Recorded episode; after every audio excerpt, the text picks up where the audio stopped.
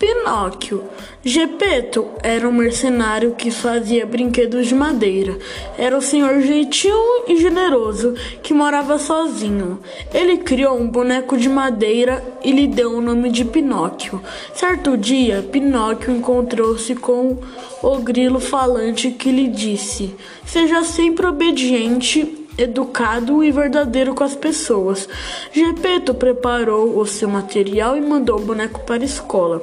Pinóquio andava ligeiro pelo caminho, mas encontrou alguns colegas que o chamaram para nadar no rio. E não foi à escola. À noite, quando voltou para casa, Gepeto perguntou-lhe como foi a aula. Pinóquio mentiu, dizendo que a aula tinha sido muito boa. Então, o nariz de Pinóquio cresceu começou a crescer e o tempo passou. Pinóquio falava mentira e seu nariz crescia ainda mais. Um dia, ele foi nadar no mar gelado e de repente apareceu uma baleia gigantesca e o engoliu. Pinóquio começou a girar dentro da barriga da baleia para ver se ela o cuspia. Um amigo de Pinóquio que ouviu que viu o que aconteceu avisou Gepeto, Gepeto, mais que depressa, pegou seu barco para encontrar Pinóquio.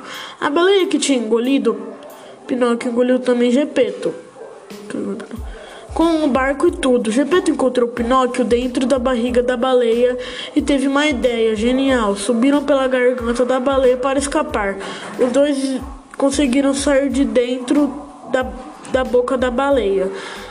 Caíram na água e nadaram até a praia. Pinóquio, muito arrependido das mentiras que contava, pediu desculpas a Gepeto.